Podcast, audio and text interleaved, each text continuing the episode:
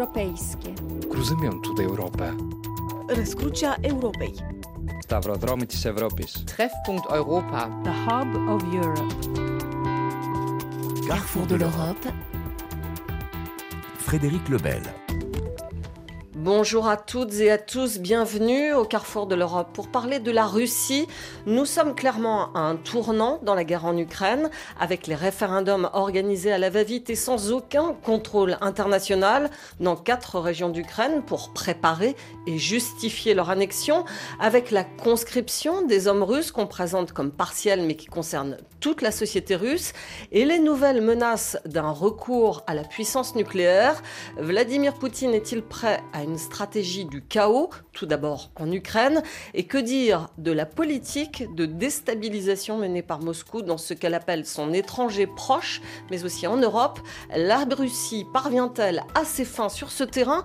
Pour en parler, nous avons le plaisir d'accueillir en studio Lucas Aubin, directeur de recherche à l'IRIS, auteur de Géopolitique de la Russie aux éditions La Découverte, Grégory Reiko, responsable des pages internationales du site The Conversation, avec avec lequel nous sommes en partenariat sur cette émission, et en ligne Nicolas Tenzer, enseignant à Sciences Po Paris, directeur du journal en ligne Desk Russie et chercheur non résident au CEPA. Bonjour à tous les trois.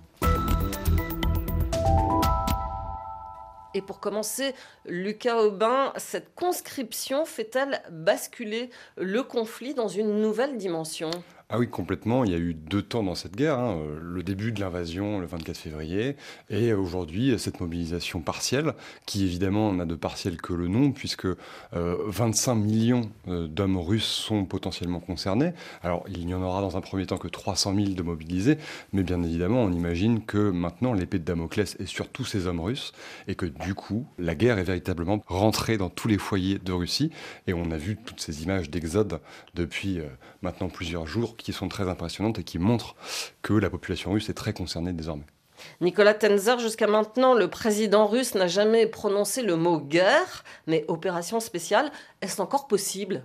Écoutez, euh, je pense qu'on commencera de plus en plus, d'ailleurs on le voit même sur certains écrans, euh, euh, je dirais à prononcer le mot guerre. le président russe l'évite toujours, mais en tout cas la réalité est bien là, ça a été rappelé. vraiment la guerre est entrée dans chaque esprit, dans chaque mentalité, je veux dire plus personne ne peut l'ignorer. Et ce qui est d'ailleurs aussi intéressant, c'est que on commence à voir, alors que les, Russes étaient quand même jusqu'à présent très indifférents à la guerre, encore plus malheureusement au sort des Ukrainiens aux crimes massifs contre l'humanité que la Russie a commis en Ukraine, on commence petit à petit à avoir une prise de conscience aussi de ce que la guerre signifie. Euh, D'abord, je dirais sur le plan personnel, pour tous ceux qui peuvent être euh, conscrits et leurs familles, euh, mais également sur le caractère complètement absurde, complètement euh, sans raison, infondée euh, de cette guerre. Et je pense que c'est cette conscience, évidemment, euh, qui est assez intéressante, limitée au corps quand même. Lucas Aubin, vous en parliez à l'instant de tous ces hommes qui ont fui la Russie. Je voudrais vous faire écouter ce reportage de notre correspondante en Turquie à Istanbul, qui a rencontré un de ces jeunes hommes russes qui fuient désormais leur pays pour échapper à la conscription. Arthur a pris son billet d'avion quelques heures avant l'annonce de la mobilisation qu'il avait senti venir. Il a 37 ans, aucune expérience militaire et surtout, dit-il, il refuse de participer à cette guerre qu'il ne soutient pas. Les gens en Russie savent qu'il n'y a pas de règles, même s'ils disent qu'ils ne mobilisent pas les hommes de 30-40 ans, c'est possible. Je connais un type de 57 ans qui a été mobilisé. Arthur n'a pas seulement fui la mobilisation, mais aussi ce qu'il appelle une certaine ambiance à Moscou. Comme tu ne peux pas vivre en permanence dans la peur, ton cerveau essaie de donner un sens à tout ça. Après deux mois, la vie à Moscou était redevenue la même qu'avant février. Pour toi, ce qui est anormal devient normal. À Istanbul, Arthur veut aller de l'avant. Cette guerre a ouvert un nouveau chapitre pour des millions de Russes, qu'ils soient restés ou qu'ils soient partis. La première vague de départ en février, c'était des Russes qui partaient pour attendre, car personne ne savait de quoi demain serait fait. Mais maintenant, je vois que les gens n'attendent plus, ils veulent faire quelque chose. Moi, je considère ça comme un devoir, et je pense qu'Istanbul va devenir l'un des centres de cette future communauté russe à l'étranger. Dans la mégapole turque, Artur rêve de mettre sur pied des ateliers, des résidences, des collaborations d'artistes, notamment russes et ukrainiens. Anne Loire, Istanbul, RFI. Des hommes euh, qui fuient par milliers, par dizaines de milliers euh, la Russie en Turquie, mais aussi dans beaucoup d'ex-républiques soviétiques. Oui, tout à fait. C'est ce qu'on appelle la révolution par les pieds, finalement. C'est-à-dire que euh, plutôt que de s'opposer frontalement euh, au régime russe, ce qui est évidemment euh, compliqué, on connaît les répressions qu'encourent potentiellement les, les personnes qui se mobilisent dans la rue en Russie. On sait notamment que ceux qui ont manifesté juste après l'annonce de la mobilisation partielle ont été eux-mêmes, du coup, mobilisés. Donc il y a cette, ce danger-là. Et donc cette révolution par les pieds, c'est avant tout, en fait, la révolution par la fuite. Et c'est cette population masculine russe, mais aussi ces familles, qui décident de partir à l'étranger. Et c'est un paradoxe, puisque ces personnes partent en ex-Union soviétique, souvent, euh, donc en Géorgie, en Arménie, euh, mais aussi en Asie centrale. Et quand on sait, par exemple, au Kazakhstan, on sait qu'il y a beaucoup de, de, de mèmes ironiques qui sont sortis ces derniers jours, notamment de la part des pays d'Asie centrale, puisque généralement la main-d'œuvre d'Asie centrale partait en Russie pour travailler à Bakou. Aujourd'hui, euh, la main-d'œuvre russe, les hommes russes partent en Asie centrale et cherchent potentiellement du travail également.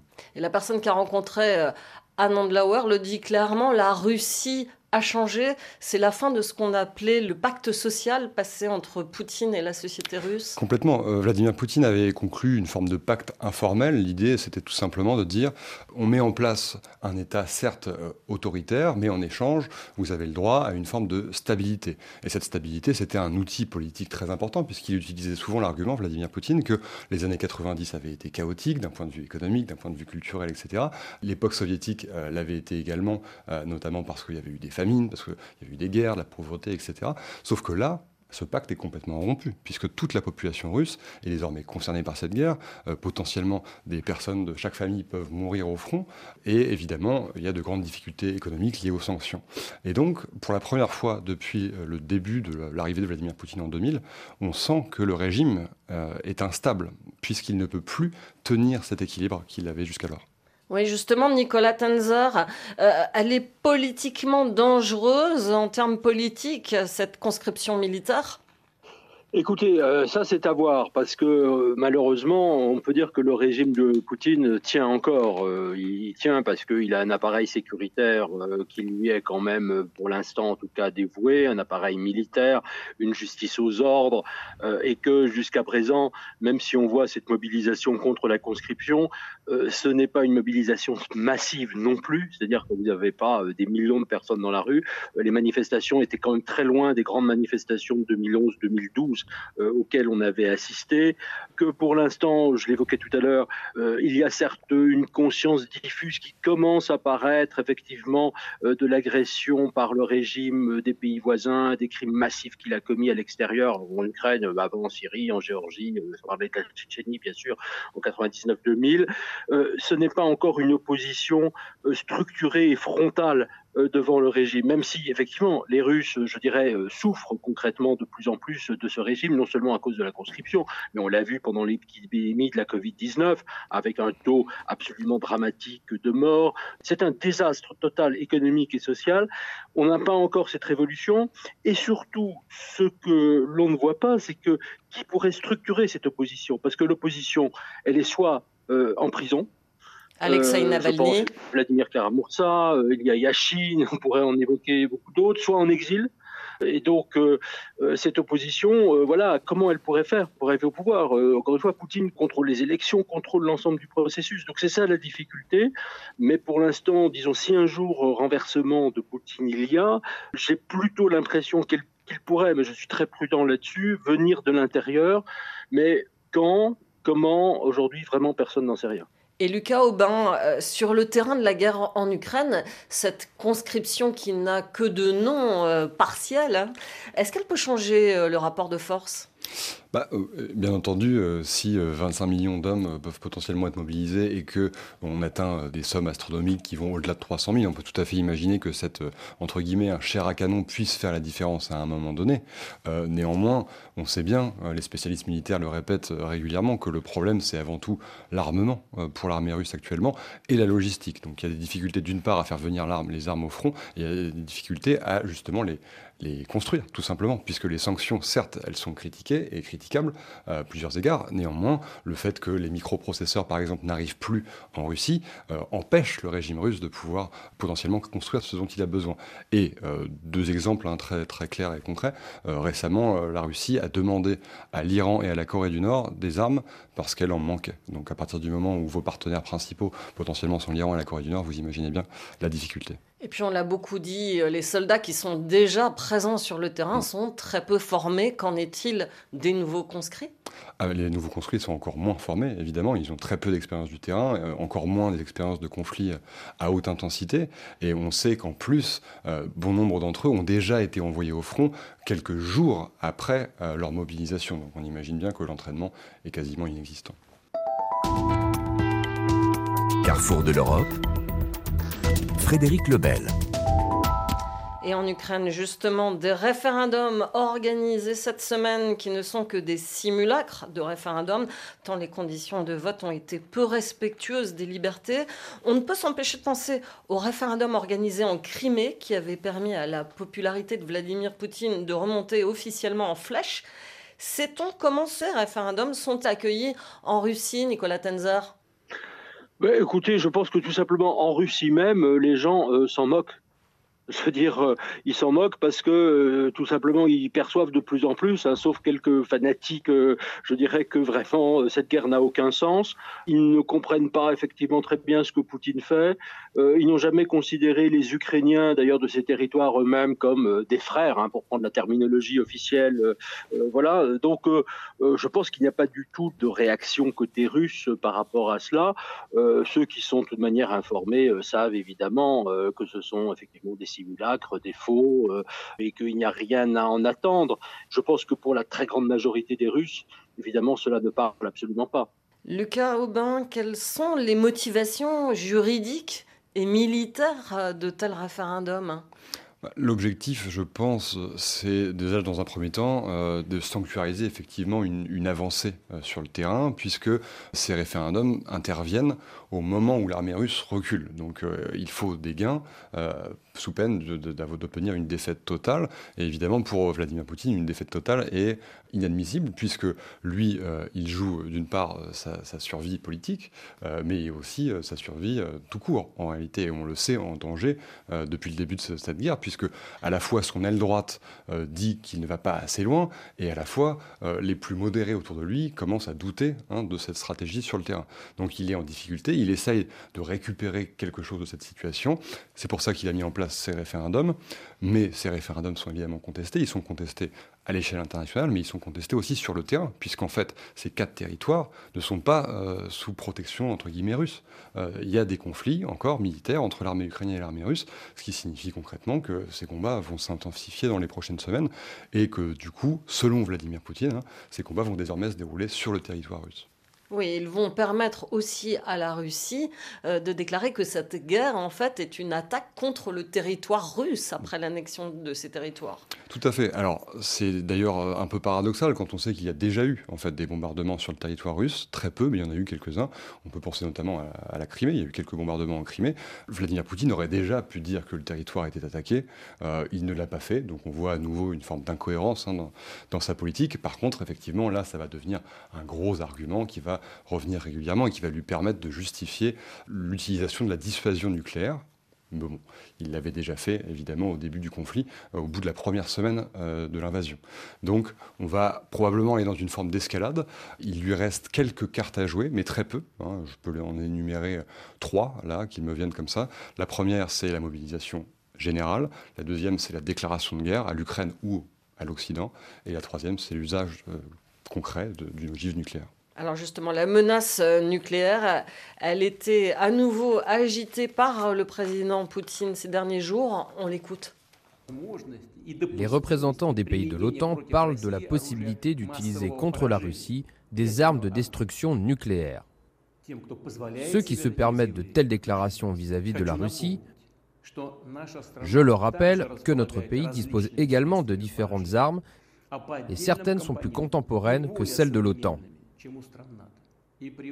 En cas de menace pour l'intégrité territoriale de notre pays, et pour défendre le peuple russe, nous utiliserons sans aucun doute tous les moyens dont nous disposons, et ceci n'est pas un bluff. Ce n'est pas du bluff, euh, dit Vladimir Poutine. Grégory Reiko euh, du site de Conversation, vous avez publié un article très intéressant de Cyril Brett sur la doctrine nucléaire russe qui n'a rien à voir avec euh, la doctrine française. Expliquez-nous. Effectivement, oui, Cyril Brett explique dans son article que là où la doctrine française est très claire, nous ne pouvons frapper un ennemi avec nos armes nucléaires que en second, c'est-à-dire que si nous avons été nous-mêmes attaqués par une frappe nucléaire, euh, les Russes, eux, ont, une doctrine différente et ils ont un seuil nucléaire qui est plus bas. Ça a évolué au fil du temps. Il y a eu beaucoup de déclarations. Il y a eu notamment toutes ces menaces. Euh, on en vient d'entendre la plus récente, celle du 21 septembre. Poutine avait eu des propos très similaires le 29 avril, très similaires aussi le 24 février, le jour de l'entrée en guerre. Et même quelques jours avant, euh, le 7 février, après une réunion avec Emmanuel Macron, il avait dit à peu près la même chose. à cette époque-là, il parlait d'une éventuelle attaque de l'Ukraine contre la Crimée. Pareil, il disait toujours, nous allons, euh, si notre intégrité territoriale est menacée, réagir avec tous les moyens dont nous disposons. Et euh, la question, c'est de savoir effectivement si la Russie est capable d'employer en premier une arme nucléaire.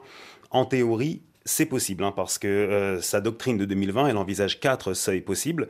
Et parmi ces seuils, il y a notamment une attaque nucléaire conduite contre la Russie, mais il y a aussi une attaque conventionnelle qui menacerait l'existence même de la Russie, ou des attaques conduisant à une paralysie du système de commandement et de contrôle russe. D'après Cyril Brett, c'est une question qui est évidemment très débattue en ce moment, il faut comprendre que c'est pas tout à fait impossible. Balayer d'un revers de la main la possibilité que la Russie emploie l'arme nucléaire, c'est dangereux. Il est probable que ça va pas se produire, que c'est évidemment fait pour impressionner les adversaires, pour impressionner les Ukrainiens, notamment dans le cadre de la contre-offensive actuelle qui se déroule depuis le début du mois de septembre et qui maintenant, comme l'a dit Lucas Aubin, se déroule sur des territoires que la Russie considère comme appartenant à la Russie. Il est probable que ça reste un gros gourdin qu'on agite sans jamais l'utiliser. Mais comme l'explique encore une fois Cyril Bray dans cet article, il y a la possibilité que, pour diverses raisons, ce gourdin finisse par s'abattre. Nicolas Tenzer, euh, vous êtes euh, d'accord? Il faut s'inquiéter? Écoutez, euh, je dirais oui et non. Oui, dans la mesure où toute menace évidemment nucléaire de la part d'un régime comme celui de Poutine doit être prise au sérieux. ça, c'est une évidence. C'est-à-dire qu'on ne peut pas uniquement dire, voilà, c'est n'importe quoi, on ne fait rien, on ne dit rien. Euh, d'ailleurs, euh, ce n'est pas ce que font les Occidentaux. Hein. Euh, récemment encore, l'administration américaine a communiqué de manière assez discrète avec la Russie un certain nombre de choses que par définition nous ne connaissons pas. Mais il y a eu une déclaration quand même de Jake Sullivan, le conseiller à la sécurité nationale du président Biden, qui a été assez clair là-dessus. Et ça, je pense que c'est vraiment la bonne chose à faire, faire passer des messages. Maintenant, il faut voir, et ça c'est là où j'ai le petit point effectivement, disons, de nuance, c'est une menace qui est agitée depuis très longtemps par la Russie. Ce n'est pas du tout la première fois euh, que Poutine agite ces menaces. Euh, ça date de bien avant euh, le 24 février 2022. Hein.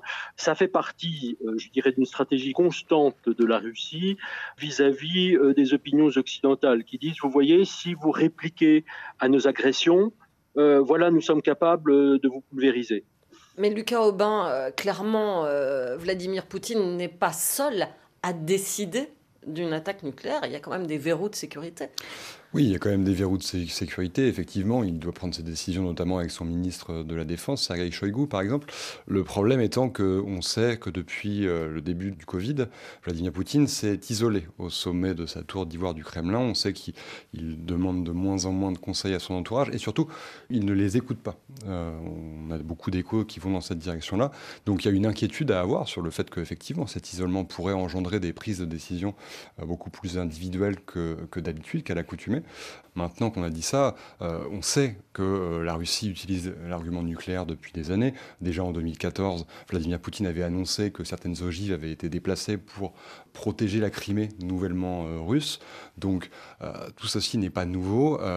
si jamais il décidait de frapper, euh, on peut tout à fait imaginer que ça irait contre son sens, contre ses intérêts stratégiques, puisque lui cherche à créer un monde multipolaire avec des alliés, notamment la Chine par exemple, et on imagine très mal la Chine tolérer par exemple euh, une attaque nucléaire. Et à défaut d'une attaque nucléaire, est-ce qu'on peut imaginer, c'est déjà euh, le cas sur le terrain, mais un chantage au nucléaire civil en attaquant euh, des centrales comme celle de Zaporizhia? Oui, complètement. Ça, ça, a déjà été un peu le cas en fait sur le terrain. Là. Techniquement, euh, il y a déjà eu des pressions qui ont été opérées, etc. On peut tout à fait imaginer que si jamais l'armée russe venait à perdre complètement la centrale de, de Zaporizhia, alors on peut imaginer l'utilisation d'abord du bluff et potentiellement de l'armement pour faire exploser la centrale, par exemple. Maintenant, euh, on n'en est pas encore là.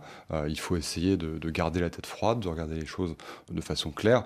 Euh, si jamais Vladimir Poutine utilisait l'arme nucléaire, quelle qu'elle soit, il serait alors non pas le paria uniquement des puissances occidentales, mais le paria de l'ensemble des puissances de la planète. Et puis le nucléaire et la menace nucléaire, c'est un formidable vecteur pour euh, semer euh, la division, la confusion, la peur aussi en Europe, en Occident. Complètement, ça fait partie d'une stratégie, je dirais, de guerre euh, politique qui est menée par Vladimir Poutine et qu'on sort depuis à peu près la moitié des années 2000. En fait, l'objectif, c'est d'utiliser la puissance de l'imaginaire, hein, à l'instar de ce que disait Machiavel, c'est-à-dire qu'on s'approprie une idée, on la diffuse via des, médias, notamment, on peut penser à RT et Sputnik News il y a encore quelques temps en Europe, qui fonctionnaient très bien. Hein.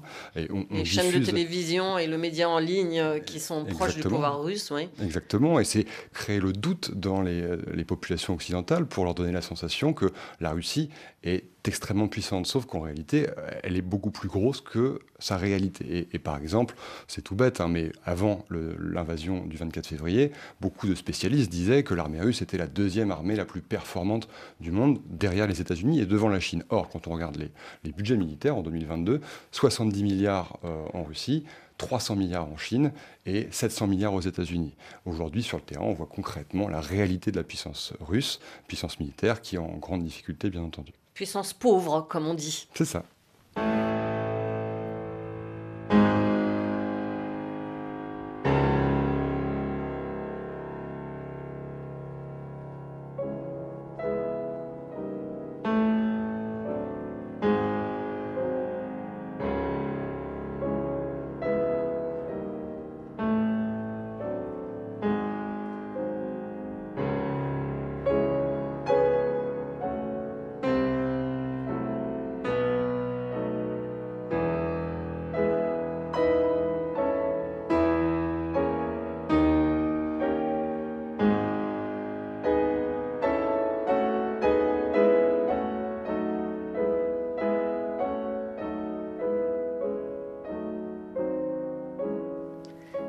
De l'Europe sur la Russie. Le pays est-il en train d'adopter une stratégie du chaos en Ukraine, mais aussi dans son étranger proche, c'est-à-dire les anciennes républiques soviétiques? Avec nos trois invités, Lucas Aubin, Nicolas Tenzer et Grégory Reiko.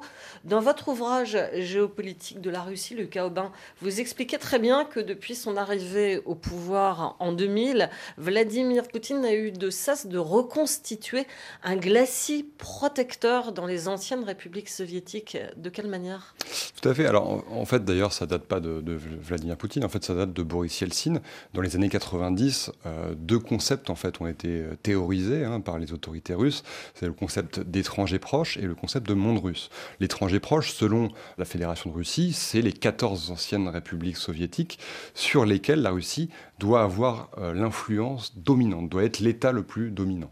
le monde russe, ensuite, c'est ce que Vladimir Poutine appelle les compatriotes de l'étranger, donc c'est les Russes qui vivent à l'étranger et qui doivent finalement servir d'armes politiques pour pouvoir justement créer par exemple un contrepoids politique, notamment dans les pays baltes par exemple, ou alors dans les pays d'Asie centrale.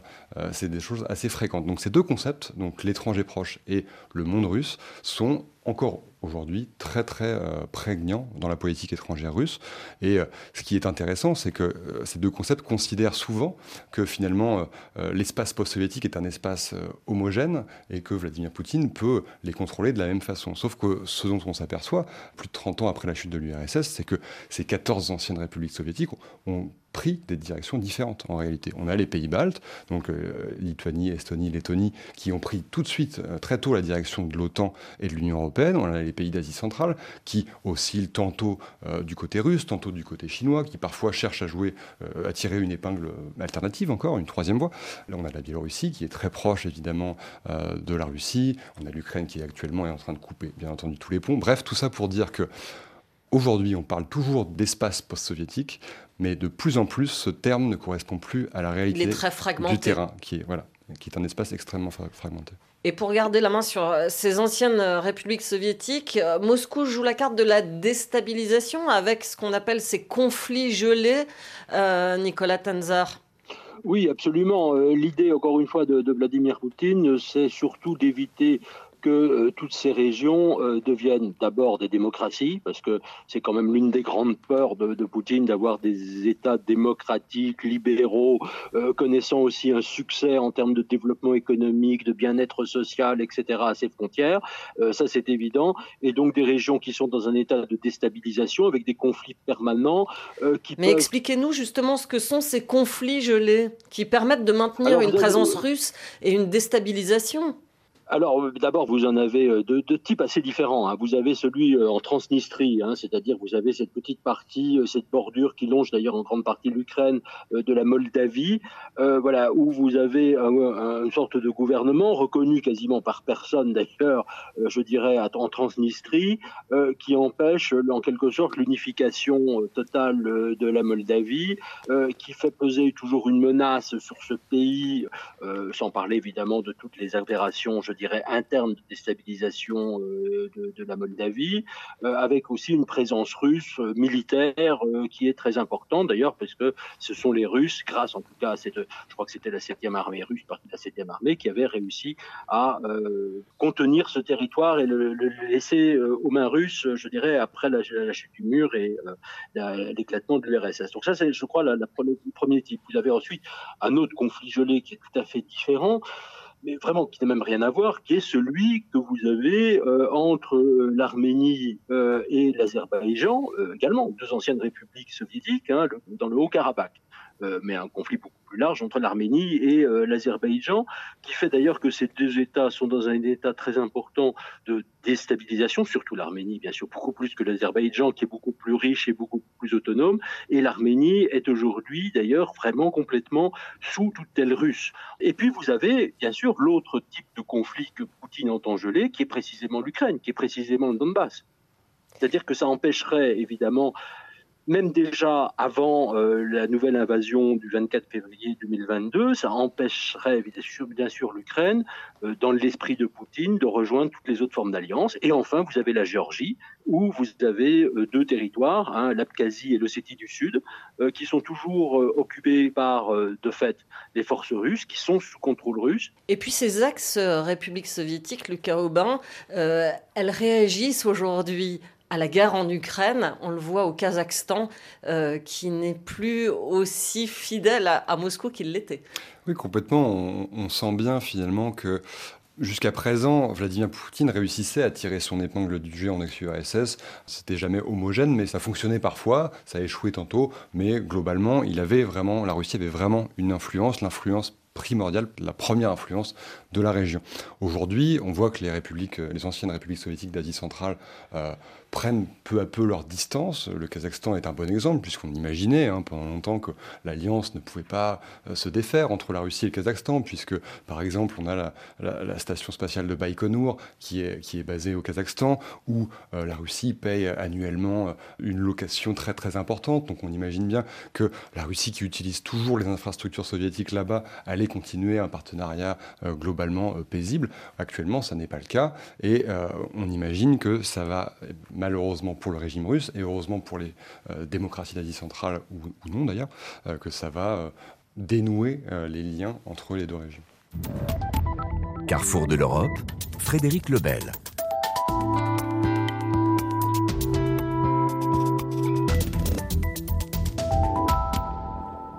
Carrefour de l'Europe sur euh, la politique du chaos menée par euh, Vladimir Poutine.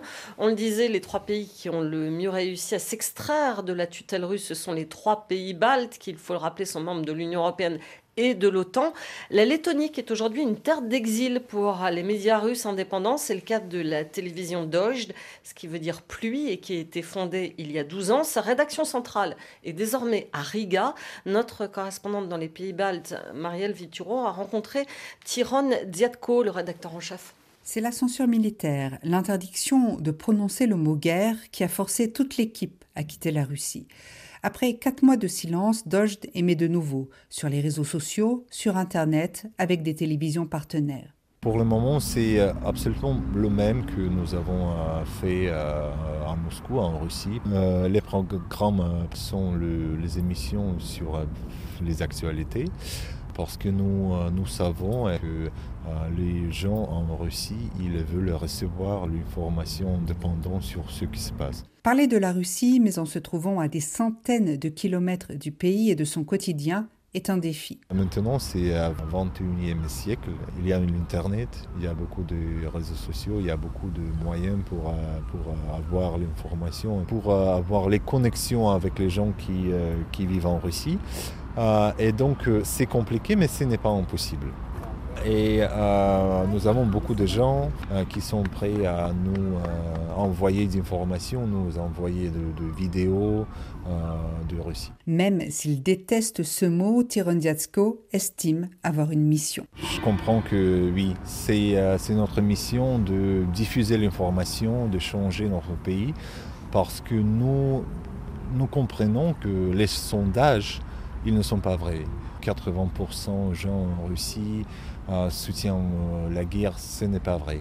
Euh, nous comprenons qu'il y a dizaines de millions de gens en Russie qui sont contre et c'est notre mission de diffuser l'information pour que ces gens ils comprennent qu'ils ne sont pas seuls. Il y a dizaines, dizaines de, de millions de gens qui pensent la, de même chose. À Riga, Dojd a retrouvé l'équipe du journal de Novaya Gazeta, du média en ligne Medusa, arrivé dès 2015 en Lettonie, et de nombreux autres journalistes ayant fui la Russie pour pouvoir travailler librement.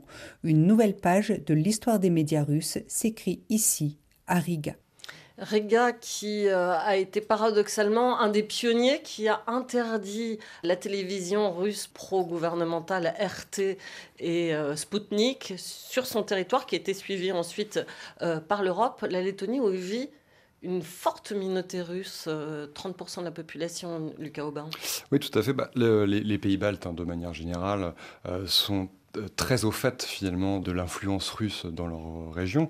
Et euh, c'est un peu étonnant quand on regarde un peu l'histoire. C'est-à-dire qu'à l'époque de Staline, euh, lui-même, Joseph Staline, disait que si un jour l'URSS devait être déstabilisée, ça viendrait des régions baltes, des pays baltes. Et ça n'avait pas loupé, puisque dans les années 80, on avait eu la révolution chantante de 1988, justement, où on avait vu les populations des trois pays baltes se tenir la main entre Riga, Tallinn et Vilnius et chanter des chants patriotiques pour leur indépendance. Aujourd'hui, c'est ça finalement toute l'ironie, c'est que Riga devient finalement euh, un, sanctuaire pour les médias russes en exil, et Riga permet de développer ce contre-pouvoir qui euh, a de grandes difficultés à exister au sein même du territoire russe. On le disait, donc ces trois pays baltes euh, qui ont su s'affranchir de la tutelle russe, elles sont sous protection de l'OTAN, mais au sud de la Lituanie, il y a un petit territoire, une enclave russe, Kaliningrad, et elle est potentiellement explosive, euh, Grégory Raiko Oui, absolument. L'oblast de Kaliningrad, c'est une oblast qui appartient à la Russie, mais qui se trouve à 360 km du territoire russe. Hein. C'est ce qu'on appelle une exclave. C'est-à-dire, si vous vous trouvez à Kaliningrad, dans cette région, et si vous voulez aller en Russie, vous devez d'abord traverser la Lituanie, puis la Biélorussie. Donc, c'est une zone qui a quand même une sortie sur la mer Baltique, évidemment. C'est là qu'est d'ailleurs euh, stationnée la flotte de la mer Baltique russe. Et c'est un endroit qui, déjà à l'époque soviétique, était devenu une espèce de bastion. Il y avait énormément d'installations militaires, de missiles, de navires de guerre, etc. Pendant l'époque de Boris Yeltsin, on a essayé d'en faire une zone économique spéciale, un endroit où, à travers lequel la Russie pourrait échanger avec euh, les pays d'Europe, puisque effectivement au nord de l'oblast de Kaliningrad il y a la Lituanie, au sud il y a la Pologne, donc deux pays de l'Union européenne et de l'OTAN. Bon, évidemment, ça s'est dégradé ces derniers temps, surtout que la Lituanie est, comme les autres pays baltes, très hostile au régime russe, et tout comme les Lettons accueillent énormément de journalistes russes, tout un tas d'opposants au régime de Loukachenko fuient en Biélorussie. La Lituanie est vent debout à la fois contre la Biélorussie, contre la Russie, et évidemment, elle est pour l'Ukraine. Donc, ce qui s'est passé en juin 2022, c'est que euh, la Lituanie, en application avec peut-être un peu trop de zèle même des sanctions européennes à l'égard de la Russie, elle a coupé tout simplement le trafic vers l'oblast de Kaliningrad, puisque ça passe par son territoire. La Russie a réagi en disant que les Lituaniens voulaient pratiquement affamer la population de l'oblast de Kaliningrad, c'est un million de personnes, un million de Russes, et que la Russie était prête à employer, encore une fois, comme Poutine le dit toujours, n'importe quel moyen pour protéger nos concitoyens. La Lituanie a fini par reculer, mais on a craint vraiment une escalade. Et s'il y avait un second front qui s'ouvrait ici, ce serait beaucoup plus dangereux encore que le front avec l'Ukraine, puisque la Lituanie, en tant que pays de l'OTAN, est protégée par l'article 5, qui signifie que tous les pays membres de l'OTAN sont attaqués quand un seul d'entre eux l'est. Nicolas Tenzer, Kaliningrad, euh, ça pourrait être euh, une arme de déstabilisation au cœur de l'Europe. On se trouve là entre la Lituanie et la Pologne, on l'a dit. Oui, oui, bien sûr, ça pourrait être une arme de déstabilisation. Euh, là aussi, encore une fois, faisons attention. C'est-à-dire qu'il ne faudrait pas non plus prendre, je dirais, complètement, je dirais, au sérieux non plus tous les propos de Vladimir Poutine. Sinon, on finit par céder surtout. Et je dirais, on a vu d'ailleurs avec euh, ce qu'évoquait Grégory Reiko, c'est-à-dire l'attitude extrêmement ferme de Vilnius par rapport, euh, je dirais, aux sanctions. Eh bien, euh, on a vu un petit fléchissement, en quelque sorte, de la résolution à ce moment-là de, de l'Union européenne, qui était certainement assez malvenue. Donc, bien sûr, il y a un risque avec Kaliningrad.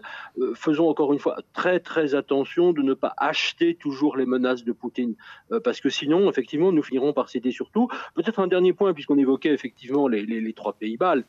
Euh, il faut savoir quand même que ces pays-là, non seulement, je dirais, ont vécu quand même dans leur chair quelque chose qui est une expérience qui reste je dirais, très présente en eux, dans leur mémoire, qui est vraiment l'oppression soviétique, mais aussi l'oppression commises, euh, je dirais, au moment de leur propre libération, où euh, un certain nombre de jeunes euh, lituaniens en particulier, mais aussi estoniens et lettons, ont payé aussi de leur vie ce combat pour la liberté. Et ça, c'était quand même essentiellement 91.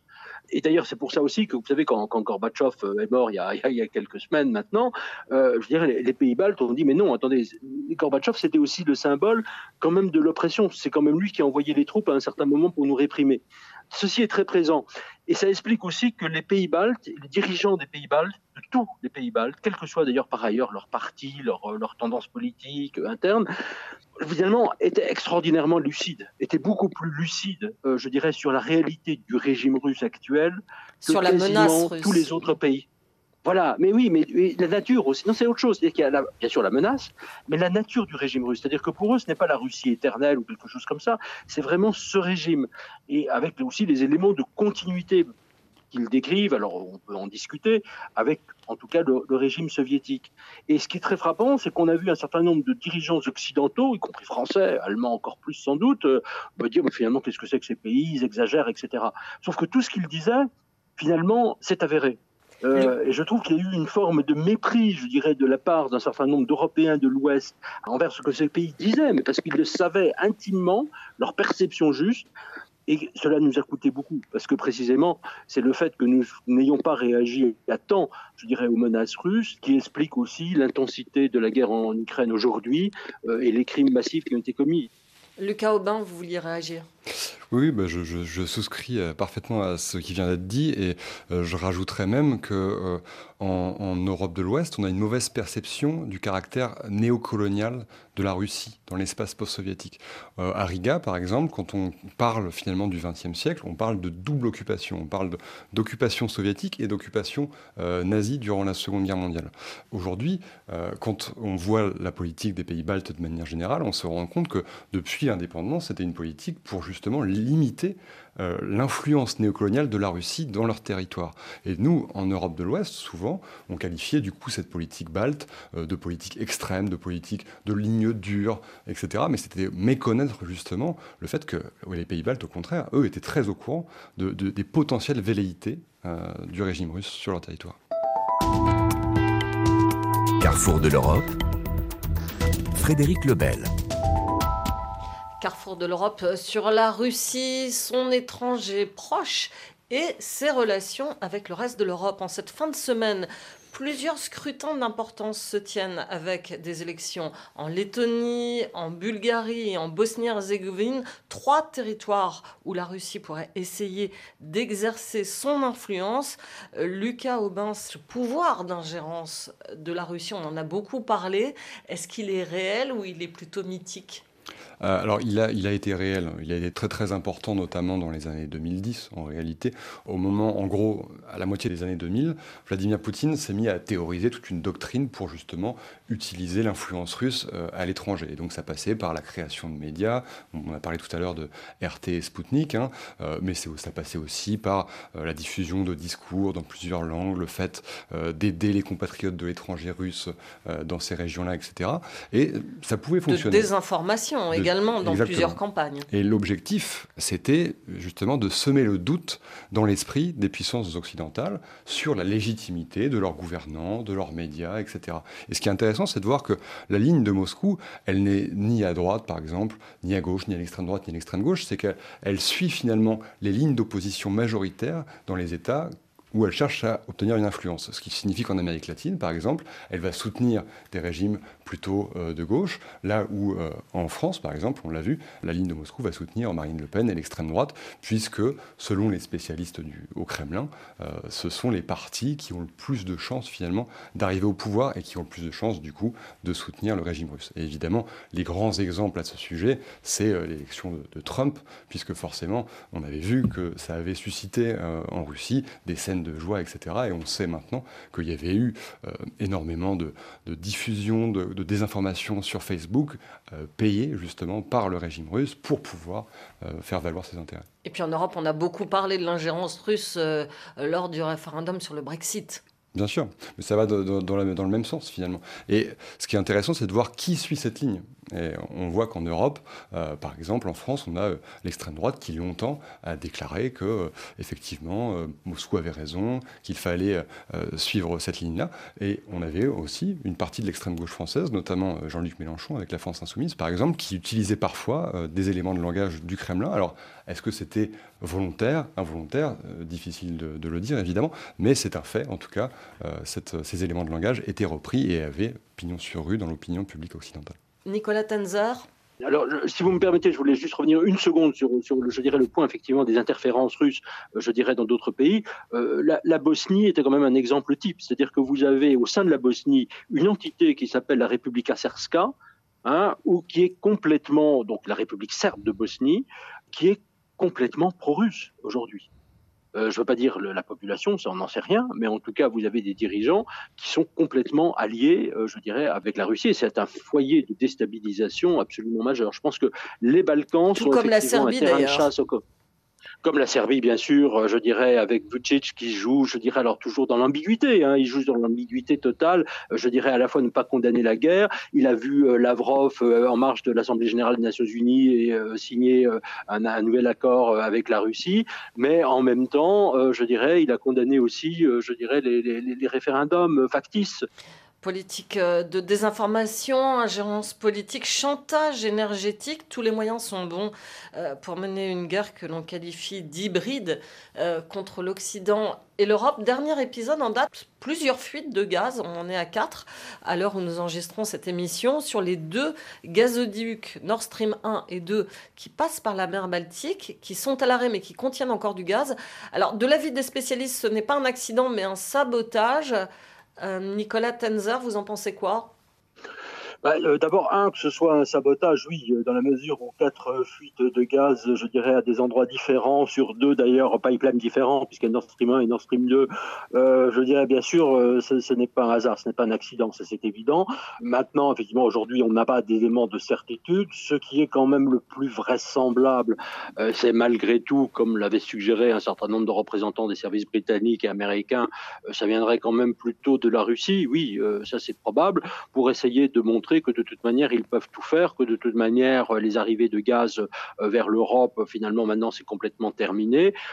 Mais euh, je dirais ça arrive à un moment aussi où l'Europe quand même, euh, y compris l'Allemagne quand même, qui a fait un certain effort, même si elle en fait passer sur la livraison d'armes, mais là-dessus elle a fait un certain effort, commence à prendre des mesures un peu plus sérieuses, euh, après évidemment une complicité, je dirais, assez éhontée pendant plus de dix ans pour se, se, passer du gaz russe. Lucas Aubin, pour revenir sur ces derniers épisodes de sabotage sur les gazoducs, la Russie a décidé, a demandé une enquête internationale elle euh, déclare qu'elle n'est pas responsable. Oui, bah c'est, on, voit à nouveau, effectivement, il y, a, une part de bluff, il y, a, une idée de double jeu. Pour le moment, évidemment, c'est difficile de savoir qui euh, a opéré euh, ces explosions. On sait évidemment que c'est, une attaque, visiblement, euh, mais pour qui et pourquoi, c'est, difficile de le dire. Ce qui est intéressant aussi, je trouve, c'est que on est face à quand même un conflit géopolitique majeur, une escalade majeure. Il y a dix mois, sept mois de ça, on vous aurait dit le Nord Stream 1 et le Nord Stream 2 ont été euh, attaqués euh, sous l'eau dans la mer Baltique, ça aurait créé une crise géopolitique majeure. Aujourd'hui, on est à un tel degré d'escalade que finalement, c'est juste une marge de plus. Vers quoi Pour le moment, c'est très difficile de le dire, évidemment. Ce dernier épisode de sabotage sous-marin nous amène à un autre scénario qui est développé dans The Conversation, l'hypothèse d'un sabotage des câbles Internet sous-marins qui pourrait être mené facilement car on n'est pas très bien protégé, Grégory Raiko. Effectivement, c'est ce qu'explique euh, Serge Bézinger de l'INSEC. On ne sait pas nécessairement, mais aujourd'hui, 99% du trafic total d'Internet passe par les câbles sous-marins. On se dit toujours que ça passe par l'espace, par euh, les ondes, par les satellites. Non, ça passe pour l'essentiel par des câbles sous-marins qui sont les véritables autoroutes de l'information. Hein. Euh, ce sont les infrastructures physiques du monde virtuel.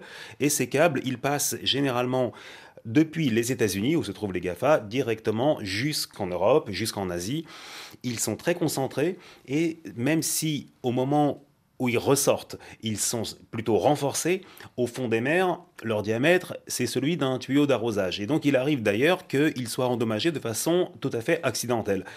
Et c'est justement là toute la difficulté de, un petit peu comme pour les gazoducs euh, Nord Stream 1 et Nord Stream 2, de découvrir qui a fait le coup, parce que ça peut être un accident, mais ça peut ne pas l'être. Et on sait qu'il y a notamment des navires russes qui officiellement sont des navires de pêche ou des navires océanographiques qui suivent les trajectoires de ces câbles sous-marins.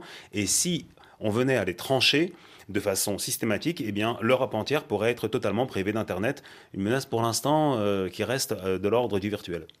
Si on résume euh, les événements de ces derniers dix jours, la conscription, le référendum, la nouvelle menace nucléaire et aujourd'hui le sabotage des câbles, euh, on peut dire, Lucas Aubin, on est vraiment dans un point de bascule on est, oui, c'est ce qu'on disait au début de l'émission, on est, on est dans un deuxième temps euh, finalement de cette guerre, peut-être dans un troisième temps. On a eu le premier, on a eu l'invasion, on a eu ensuite le recul de l'armée russe sur le terrain, et aujourd'hui on a ce point de bascule qui fait qu'on est véritablement aux portes hein, de, la guerre officielle selon le Kremlin. Peut-être que cette déclaration de guerre interviendra dans les, prochains jours, on ne le sait pas évidemment encore. Néanmoins, quoi qu'il arrive, euh, on a véritablement passé encore un cap dans l'escalade euh, du conflit entre la Russie et l'Ukraine, mais aussi entre la Russie et le monde occidental. Hmm, au travers de toutes ces politiques de déstabilisation, la Russie cherche à affirmer sa puissance, mais dans votre livre, vous utilisez un terme très fort, vous dites c'est une puissance en trompe-l'œil C'est une puissance en trompe-l'œil, c'est une puissance qui finalement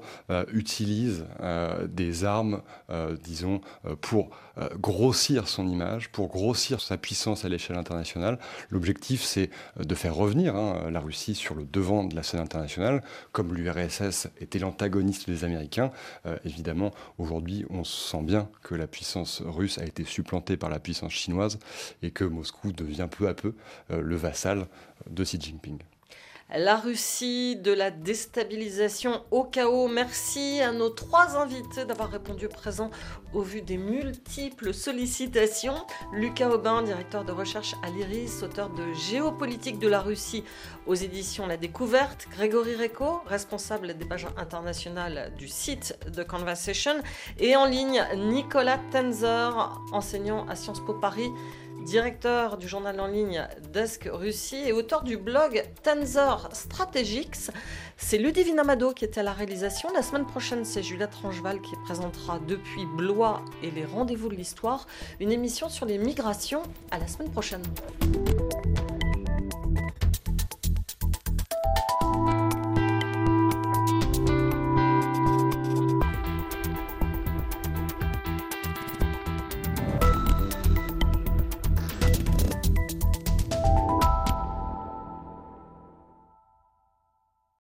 Musique du monde.